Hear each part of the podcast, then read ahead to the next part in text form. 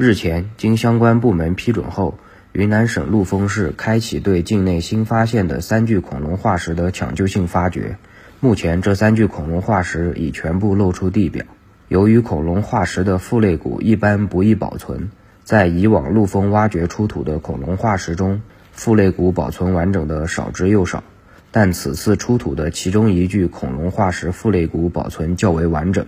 这对恐龙的食性、年龄等方面研究有较高的价值。陆丰市恐龙化石保护研究中心主任王涛：难度最大的也是这些腐烂，因为它又细又脆，还有呢，有些呢已经风化了。呃，最大限度保护它的完整性，就是我们先呢用胶把它先淋淋多淋几次，淋了以后呢，给它给它固化，硬了之后呢就容易保存。中国科学院古脊椎动物与古人类研究所研究员尤海鲁，所以说现在我们发现了腹膜类这部分啊，就可以补充啊这一个恐龙或者这一类恐龙它身体的这一部位它长的是什么样的，这个对了解这些恐龙它当时是生活的什么样的情况啊也是很有意义的。